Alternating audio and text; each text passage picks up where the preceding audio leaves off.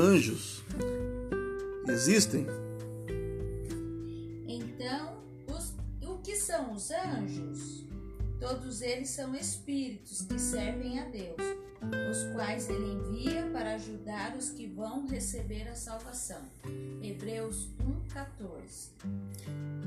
Nós aprendemos que os anjos estão a serviço de Deus.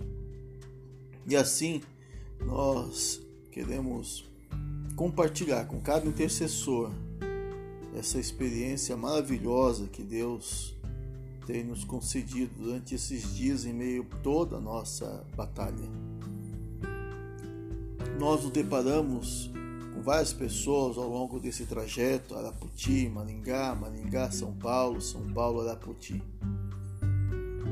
E algumas pessoas personificadas de maneira assim tão clara e bela o ministério dos anjos, sendo de fato em nossas vidas a manifestação do cuidado que um anjo a serviço do Senhor tem para com aqueles que vão herdar a salvação.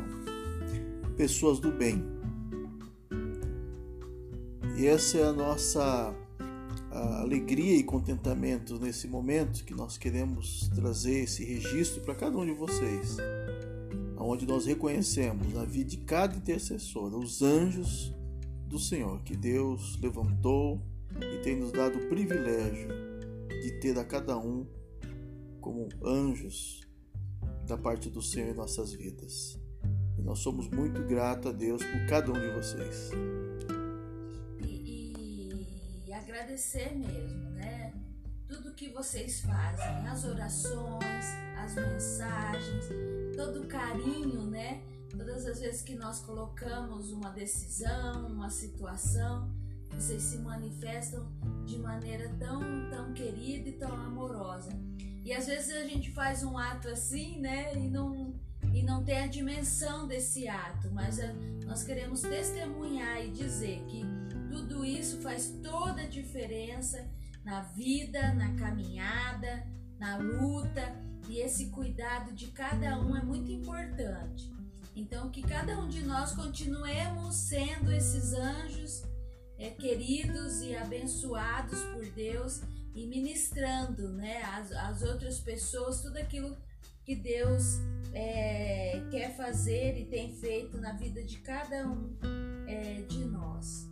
Então, muito obrigado, que Deus possa continuar abençoando, guardando a cada um e continuamos na caminhada, na oração, né, na, nas lutas, mas juntos, porque juntos somos mais fortes.